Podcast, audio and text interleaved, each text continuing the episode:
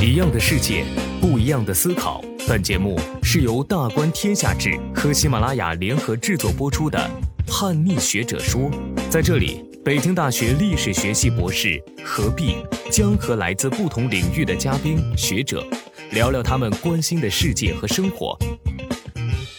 屈原悲伤的是一时一地家国，而庄子悲伤的是千秋万世，悲伤的是天下。真正意义上把这个大一统建立起来的呢，反而是刘邦和他的沛国集团。所以呢，你恰恰是通过庄子的笔触和眼睛，更深的理解了孔子。但是你不能把它当成一碗鸡汤，就捏住鼻子往里灌。下面我要强势插播一条广告。二零二零年，我们经历了全球疫情、股市崩盘、逆全球化，也看到了身边人的九九六、跳楼和家暴。面对大洗牌时代，你一定有很多的困惑。爱道斯人文学社联合喜马拉雅共同推出了《人文通识一百讲》这门课程。在这里，你能听到国内最前沿的学者讲述宗教学、政治学、经济学、法学、社会学、历史学和哲学，从问题的底层解释你的困惑。欢迎大家加入这一次全新的知识之旅。一样的事情，不一样的声音。欢迎收听本期的叛逆学者说。大家好，我是何必。今天我们邀请到中国社会科学院历史研究所的雷博老师，跟大家一起聊一聊中国历史的另一面。各位小伙伴，大家好。爱道斯人文学社与喜马拉雅共同出品了《人文通识一百讲》这门课。那由大观天下志的老师们主讲不同的学科，您负责的是历史学。那最近有一部特别火的历史正剧，不知道您有没有看，叫《大秦赋》，人们这个讨论的特别热闹。就是说，剧里面在大一统的旗帜之下，人们开始歌颂这个秦朝，特别是歌颂秦始皇千古一帝。而这样一个二世而亡的历史负面朝代，毫不爱惜民力。然后秦始皇在剧里面却对大秦百姓呵护有加，那秦国百姓也是人均政治家，个个都想着统一六国，仿佛这个剧在告诉大家说，中国的历史就只有一个政治正确，那就是大一统。在先秦时代，您研究历史，您感觉是不是那个时候真的这种人均政治家，向往着一个我们说的这个富国强国的这种感觉呢？虽然我们说大一统呢，是我们现在这个时代大家很多人的一个共同的这种精神上的一个认知或者共同精神上的向往，但是客观的来讲呢，就是这个大一统是个很复杂的概念。像大秦赋这样子，完全就只强调大一统这个面相，这个本身是非常成问题的。所以它在豆瓣的评分一直不停的往下掉，这也是有道理的。对对，一开始大家被画面镇住了，八点九，现在直接降到了六点多。对，大一统是一个很重要也是很伟大的一个事情。但是你不能把它当成一碗鸡汤，就硬往人捏住鼻子往里灌，大一统就变成了一碗毒鸡汤，或者更重要的是这样的一种简单的片面化的讲大一统，讲这个就是中国的这种超大规模性建构，实际上是对真正的大一统的误解。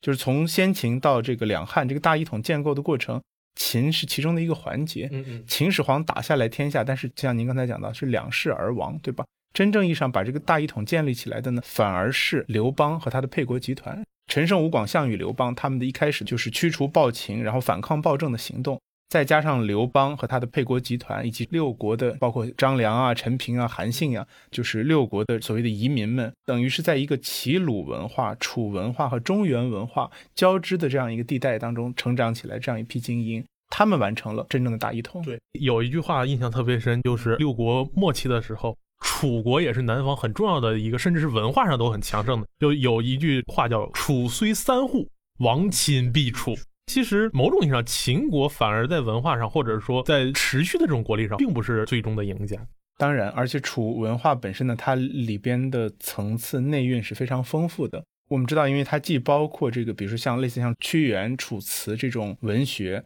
同时呢，也包括庄子这样子的这个思想。所以楚文化它本身的这个丰富性和它的这种层次感，呃，就使得它从先秦到两汉的这样一个发展过程当中呢，它扮演了非常重要的一个历史作用。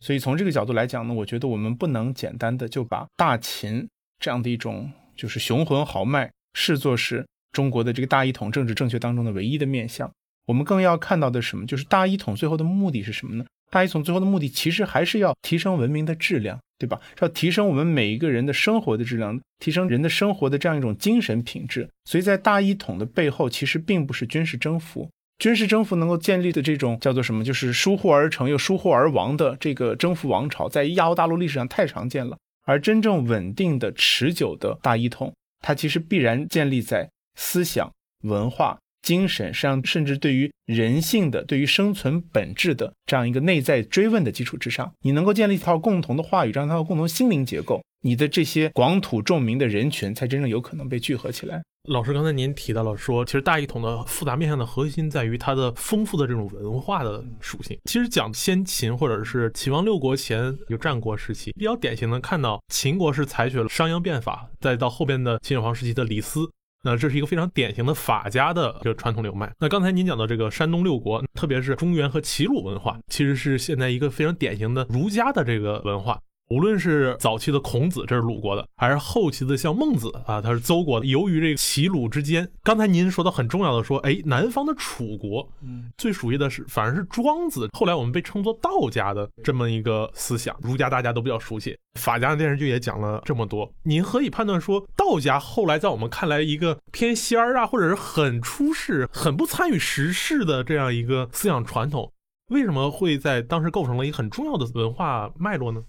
我们对于道家的这个理解啊，其实因为经过了后来的历史的很多不同层次的这种追溯和沉淀呢，其实它这里面是有些误解的。就比如说像庄子，他的这个气质当中天然自带一一股调皮、淘气、逍遥、无待这样一种状态，所以大家一想到庄子就想到的是逍遥游，对吧？想的是养生主里面以无后入有见的这样一个，就是在红尘之中活得潇潇洒洒的这样一个人物。但实际上，古人在这点上看的是非常清楚的。庄子本身的逍遥里边隐藏着非常浓厚的悲剧气质，可以说庄子他的深情、他的眼泪、他的悲伤，是一个触达到了人性的根本或者存在的根本的这样一个非常深邃的思考。而这个深邃的思考本身呢，它成为了我们后来中国文明演进发展，包括我们中国人精神世界建构当中非常重要的内容。这就很有意思，就是无论是法家还是儒家，给人的感觉都是一个积极入世的，一讲就是怎么去是什么富国强兵。孔子也经常要讲治国嘛。但是庄子按照您的说法，他反而是一个深入人心、内敛的一个思想。我们经常读的文本，您比如说《逍遥游》是吧？天之大，一锅炖不下。思想内容上，您能不能再仔细讲一讲庄子的这种您说的调皮，对人性的深刻的反思，是一个简单的我们理解的道家出身那种感觉吗？庄子呢，他是远远不仅仅是道家出世这个状态。实际上，在中国思想史上面，一直有这样一种认识。固然庄子有很多和老子相近的一种道家的气质，但是如果看到他真正的庄子这个文本，庄子这个精神真正内核是什么呢？有很多学者认为，庄子是颜回氏之儒。他不但不是道家，他恰恰是一个非常纯粹的儒家。因为我们知道，颜回是孔子最钟爱的弟子。孔子认为，只有颜回传承了他真正的精神。从思想史角度来看呢，庄子的这个精神世界当中，又跟颜回有特别直接的这个传承关系。比如在历史上曾经有过各种说法，比如说韩愈就讲庄子就是孔门后学。苏东坡说什么呢？说这个庄子啊，你别看他在这个文本当中，他经常调侃孔子，他在揶揄孔子，但实际上他是一个帮助孔子的人。他叫做养己而应助之，表面上在挤兑他，但实际上在底层是在帮孔子说话。这个是有道理的，就是你读完了庄子之后，你边看庄子调侃孔子，拿孔子打趣，把孔子形容的像丧家狗一样，看起来很落魄。但是从另外一方面，你恰恰通过庄子看到了孔子身上他所承载、他所背负的他那样一种悲剧气质，他夹在了很多中间那种无奈。所以呢，你恰恰是通过庄子的笔触和眼睛，更深的理解了孔子，以至于对到了晚清的时候，章太炎就讲过这样一个话。章太炎说，为什么庄子要调侃孔子呢？是因为当时所有的这些儒者。都是假借着这个孔子的名义出来招摇撞骗来糊口的，所以庄子要把这些人都要骂倒。怎么把这些人骂倒呢？那就是一直要骂到孔子去，连带着孔子一起骂。用章太炎的比喻说，有点像后来禅宗的喝佛骂祖，就是我连这个佛祖、连祖师爷都要骂。可是禅宗，你看啊，他虽然喝佛骂祖，但是呢，他自己的老师。他是一个字儿都不会骂的，绝对不会有任何一句不敬之词加在他身上。所以庄子就是这样子的。他虽然揶揄孔子，但是在颜回这儿，一句不好的词儿都没有。你如果通过《论语》，你看到的颜回好像就是一个好好学习、天天向上的乖学生的形象，没什么个性，没什么个性。对，只有到了庄子笔下看到那个颜回，就是我说庄子这个文本很有意思啊，它呈现出一个漩涡结构，它外面是那个外篇和杂篇，里边的内七篇呢构成了内在的漩涡。这个内七篇呢，它是个对称结构，中间的第四篇是它那个漩涡的轴心，而第四篇人间世的核心主题是什么？讲的就是孔子和颜回一段对话。颜回跟孔子说：“说老师，我听您讲的一句话，说在乱世当中，我们应该做什么样的人生选择呢？叫做治国去之，乱国救之。就哪个国家治理好了，我就离开它；哪个国家遭逢丧乱的局面了，我就要奔那儿去。”我要当那个最美逆行者，那孔子就说我是支持你这个态度的，但是你要去，那不是找死吗？所以接下来呢，他们爷俩就来讨论我怎么样当好这个最美消防员、治国消防员。你不能奔着这个火就去了，结果一下子把自己扔在火里烧死了。你要想办法能够在这样的一个乱世、这样的一个危险的情境当中活下来。所以我们恰恰是通过这样的对话，能够看出来颜回是一个很真诚、很深邃，同时又很温暖。很具有这样一种悲剧气质的，但是呢，他又带着特别强的这样一种理想主义的这种情怀和精神。颜回是庄子的内在的这个精神轴心，而他外面的一切就是关于养生、关于逍遥、关于奇物的各种表述，其实是围绕着人间世这样的一个深刻的命题来论述的。所以后来也有这个学者就讲说，庄子的这个思想很像大乘佛教。为什么后来佛教进入中国之后？佛教当中是分那个南传、北传、大乘、小乘。为什么大乘佛教跟中国精神气质这么契合呢？一方面是因为有儒家的色彩，对吧？儒家本身就是非常积极入世的。另外一方面呢，是就连中国思想、本土思想当中最追求逍遥自在，就是与天地之精神往来，避泥王侯，不跟世间这些垃圾人一块玩。就连这样的一种精神当中，它其实都蕴含着人间值得、人间温暖。我要为人间做点事的这样一种精神去向，所以它很自然就会跟大乘佛教为了众生而修行的这样一种精神呢，能够契合在一起。所以从这个角度来讲呢，我们说庄子呢，我们不能只看到他的这个逍遥，他的这个与天地之精神相往来那个面相，更要看到的是他这个面相的深处，他这样一种精神的这个深处，依然是对这个世间的这种悲悯和关怀。且不说鲲鹏之大这种逍遥游天地万物的感觉。那即使回到说跟自己最切己的人际关系上，现代人还是挺难理解庄子的这种内心的悲悯。你比如是吧，自己老婆去世了，他还要鼓盆而歌，坐在棺材上。您怎么去讲这个庄子这种外在的给人不羁的感觉，内心上对这种人世的最大的关心？对，我觉得这也是庄子这个文本。难读的一个面相。我讲庄子呢，其实我特别喜欢讲庄子，或者是我去思考和观察这样的一个话头，就是庄子的悲伤，庄子的眼泪。我认为这个是中国精神史上面最重要的话头之一。甚至理解了庄子的悲伤和痛楚，你就理解了一半的中国思想史、美学史和政治史。他的这个藏在他那个逍遥之下的悲伤和痛楚，是个非常深邃的意象。而且呢，和我们现代人的关系呢非常密切。你通过庄子的眼泪，你不仅仅是在理解古人的精神世界，这是一条真正从这个远古通向我们现代中国人精神深处的线索脉络。所以理解它，就能够帮助我们去理解我们自己现代人的生存本质。这里就有两个比较重要的问题。先问第一个，就是您刚才说庄子，您说他在中国历史上是有着非常显著的脉络，这个脉络或者是艺术的，或者是文学的脉络到底是什么？因为我们现在明眼去看的话，中国历史的主轴还是儒家的这个东西。哪怕到唐宋明清，我们说创造了最繁荣的这种文人文化的人，它核心主体还是儒家士大夫。您能不能仔细讲一讲，说后世庄子呃思想是怎样的浮现在中国的历史当中的？就庄子其实他讲逍遥无待啊，他是从一个。非常批判的，或者是一种可以说是反讽的视角当中来讲这个人在世间的这种生存，他一个什么样的反讽呢？就是用庄子话来讲，叫做相认相迷。这个话呢，翻译成我们现在大家都能听懂话，就是完全同样的结构，就是相爱相杀，万事万物都在相爱相杀。我们生活在一个相爱相杀的网络当中。你不要去看别人，就是坐在一间屋子里面的人。我们和这个周围的这个环境，我们和这个世界最关爱你的人，他同时也就是和你相爱相杀的人。给你发钱的老板，那也就是这个压榨最厉害、压榨最厉害那个人。那他也没有办法，他也不是他想要压榨你，而是万事万物都是这样的一种行尽如迟，莫之能止的这样一种状态。所以这是非常非常悲伤的。而且用庄子在《齐物论》里面话叫做什么？叫做孑然皮役，不知所归。就是每天到晚这个挤地铁，然后朝九晚五，甚至九九六零零七，然后你你也不知道自己忙忙叨叨活了个啥，为了什么？但是你要是不忙，你不忙你更慌，你忙起来很累，不忙了就慌。啊，所以就被夹在这个中间。然后呢，庄子呢，他里边呢讲了很多很有意思的这个故事，来描述人的这样一种，就是我们说有用这件事情对人的伤害，对吧？你比如说树啊，因为它有用，所以就被砍了；就是漆，因为它有用，所以就被割了；动物因为有用的，所以就被抓来吃了。所以那个有一个很著名的故事，就是庄子在钓鱼。然后这个楚国的两个人跑来找他说：“这个，哎，我们这个大王想让您当我们楚国的这个令尹大官。”庄子一边钓鱼一边说：“我听说你们楚国有一只大龟啊，死了已经三千年了。”啊，然后呢，这个把它就是供在这个庙堂上面。你说这个龟它是愿意死了之后把它壳供在庙堂上呢，还是愿意活着在这个泥里面钻来钻去呢？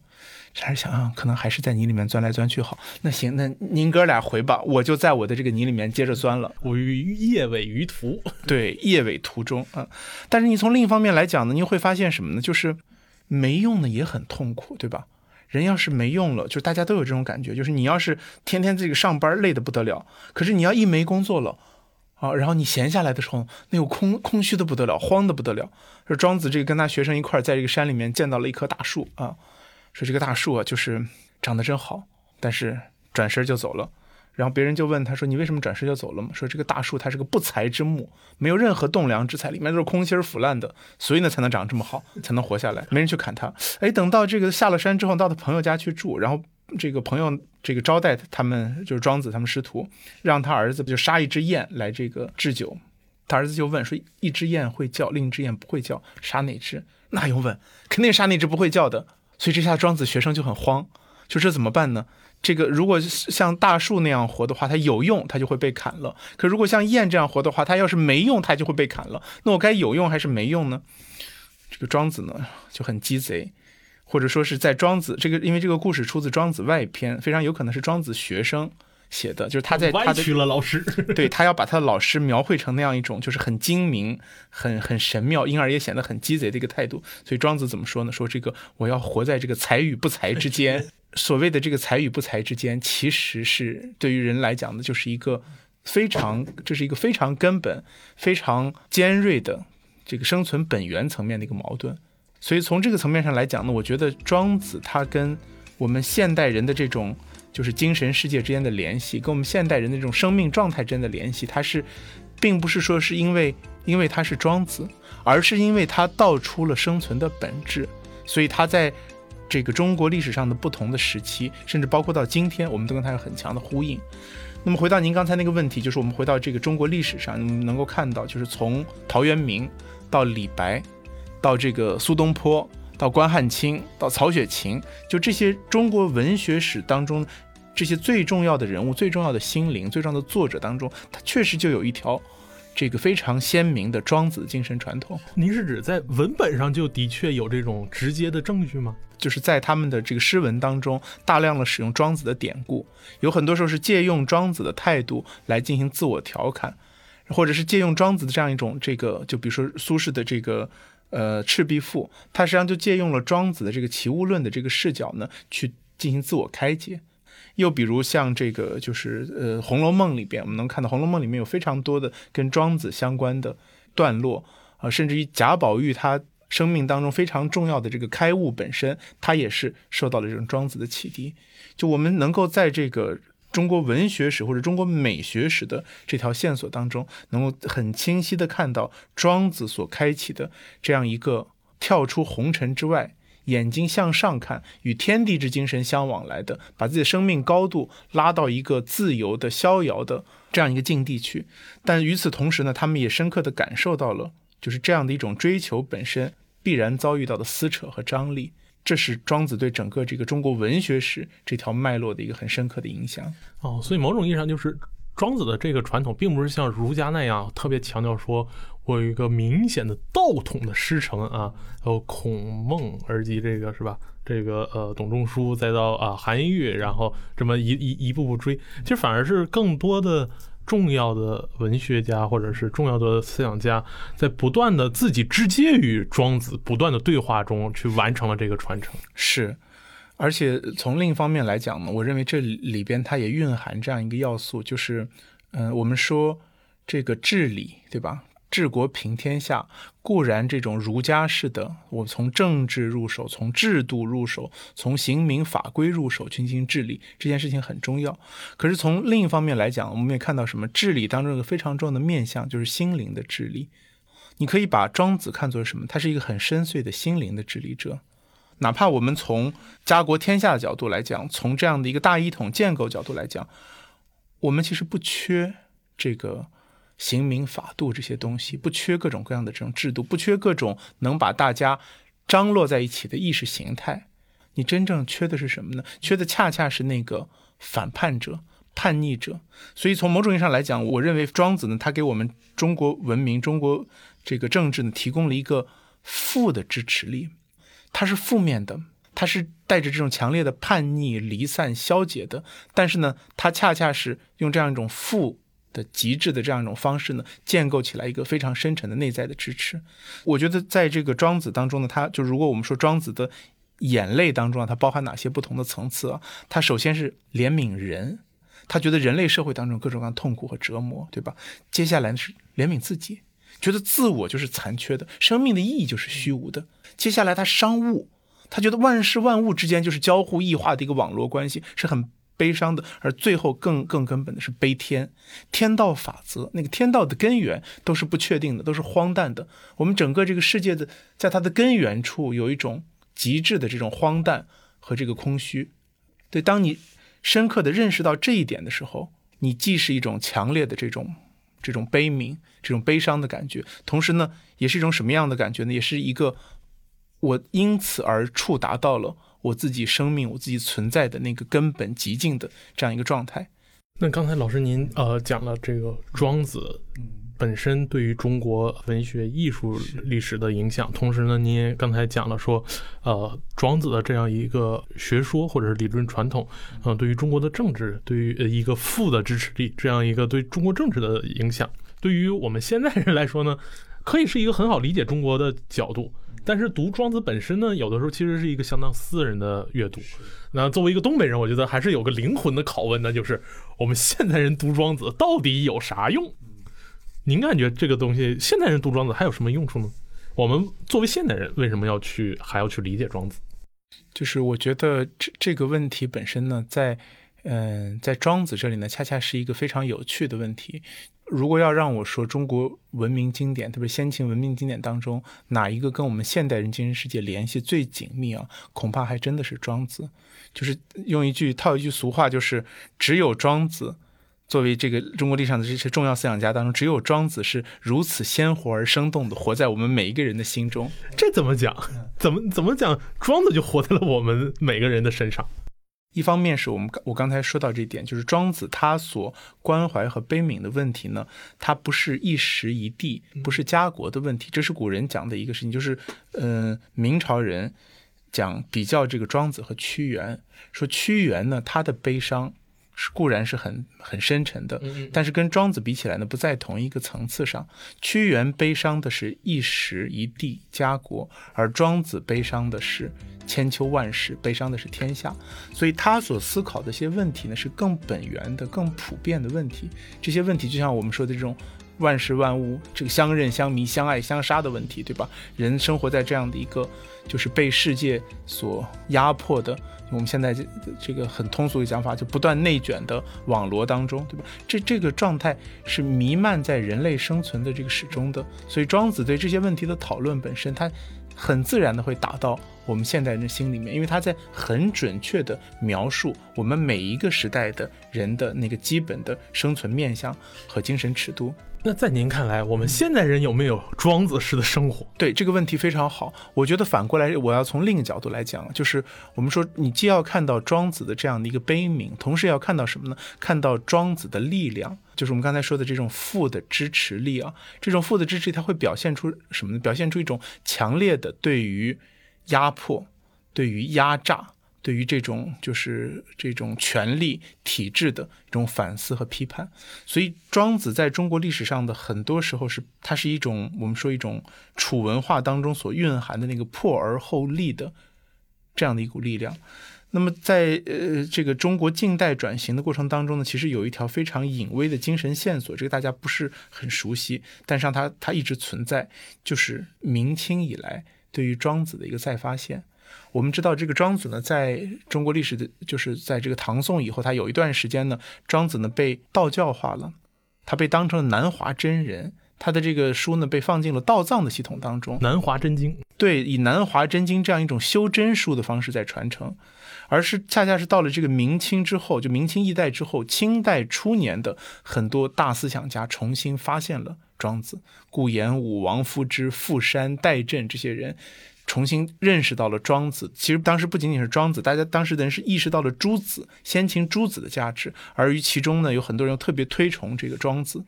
所以我们现在能够读到的庄子的文本啊。我们要知道，这都是经过了清代的这些朴学大师非常艰苦的工作，一个字一个字。因为在此之前的那个已经没有很好的传世的版本了。你拿到明代那个版本的庄子，你拿上你你读不懂的，它这个前后的文序都是错乱的，里边那个字都是这个抄抄手在一代一代抄的过程当中，各种各样的这种这种这个就是呃错别字，然后还有这种是讹误，所以呢是经过了清代学者的整理之后，我们现在才能看到一个靠谱的庄子的版本。而到了晚清时期，像章太炎这样的人物，他非常推崇庄子，就可以说，我们刚才讲说章太炎所传承的庄子的一个精神核心是什么？就是他意识到庄子是颜回式之儒，他看到了庄子当中所蕴含那个逍遥和自在当中，同时蕴含这样一种文化批判的力量。所以章太炎的学生鲁迅，你看鲁迅的文章啊，还有那个庄子的那个。口吻生气是特别明显的，《狂人日记》里面讲说，这个每页上都写着“仁义道德”几个字儿，对吧？往字缝里一看，写的都是吃人，对吧？批判吃人的礼教这件事情是个特别典型的庄子式的这种精神向度。所以，我认为就是我们晚近中国的这样一个各种类型的破而后立，包括革命，包括改革，它里边呢都隐含着这样一个，就是去打破、去颠覆。去寻求平等，寻求奇物，去探寻这个，把原先那样一种虚伪的、虚假的秩序打破，去探寻一种真正意义上的能够符合人的生存本质的这样一种新的秩序。而这样一一个精神呢，就是特别典型的庄子的精神。也就是说，其实庄子反而提供了一个我们中国人去接纳西方。文明要素，比如平等这种要素的一个很重要的结合的节点，对，甚至包括我们说我们现代当代人的各种这个精神上面的这种苦闷也好、孤独也好，都是可以在庄子这得到很直接的这种应和的。你看这个，就是一，比如说中国的摇滚乐，对吧？崔健的摇滚乐，那个里面有非常多的意趣是跟庄子很相像的，包括现在的很红的华晨宇，对吧？华晨宇的《浮游》，不知道你们有听过啊？那首歌是特别典型的一个庄子式的。这样的一个视角，听那首歌，你脑子里面马上浮现出的就是庄子，他的这个这个庄子的精神意趣，庄子对于这种生命的、对于生存的思考，他是以各种方式，或者是以典故的方式，或者一种精神的方式，深刻的渗透在中国的思想史，或者说更底层的中国人精神史的那条脉络当中。在每一个不同的历史时期，我们大家都是以不同的方式在跟他对话，用他的丧，让我们先感受到。这个命运的或者是天道的这样一种冷峻和荒谬，而在这个丧的基础之上，才去感受这个命运的回甘，嗯，感受这这种。庄子里面提供了足够的丧，又有足够的逍遥，而且又有这种负的知识，就是反抗，对于呃有用的的这种异化的反抗，这就让我想到三河大神仿佛应该是现代最庄子的一群人了。呃，我觉得就是你从某种意义上来讲呢，像我们说三和大神也好，或者像现在的很多这种这个主动选择逃离社会的这样一群人啊，他们确实是就你不能说他们像庄子，而是说他们的选择当中呢，确实带着庄子的影子，就是用一种什么样的方式来对抗这样的一个强烈的。极大的强制性的这样的一个社会网络呢，我既然我没有办法打破它，我只能用一种最消极的方式去应对它。所以这样一种消极应对呢，本身呢也是成为了我们现代这个它不仅仅是中国，是整个人类社会当中普遍的精神现象。不是只有中国才有三河大神，那日本的平城废宅，对吧？然后这个欧美国家那种那个明明这个手脚齐全，但是就就是不工作，就要在街上流浪的流浪流浪汉们，对吧？这其实是一个。普遍存在于人类古今东方西方的一种共同的一种现象。那么在这个现象的背后呢，我觉得你我们也不能只是说从嘲讽或者批判的角度来针对这些三河大神们，我们我们也要看到，就是我们的这个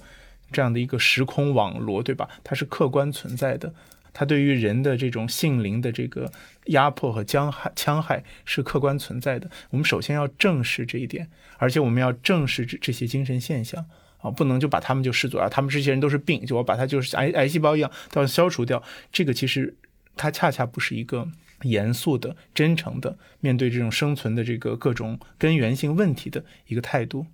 所以我的理解是什么呢？我觉得庄子啊，他的思想呢，就有点像一个解毒剂，它是一个解药，它是对于这个以儒家为主导的这个中国思想和政治的一个解药，它能够去从某种意义上来讲，是对政治、权力、意识形态、观念结构这听起来都很政治正确的东西的一个反思和中和。你不能没有这个解毒剂，你要没有解毒剂，这个中国大历史也好，或者中这个各种主流的这种政治正确叙事也好，就很容易就变成毒鸡汤。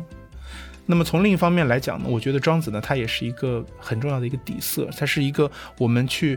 面对宇宙的空寂，面对生存的荒诞，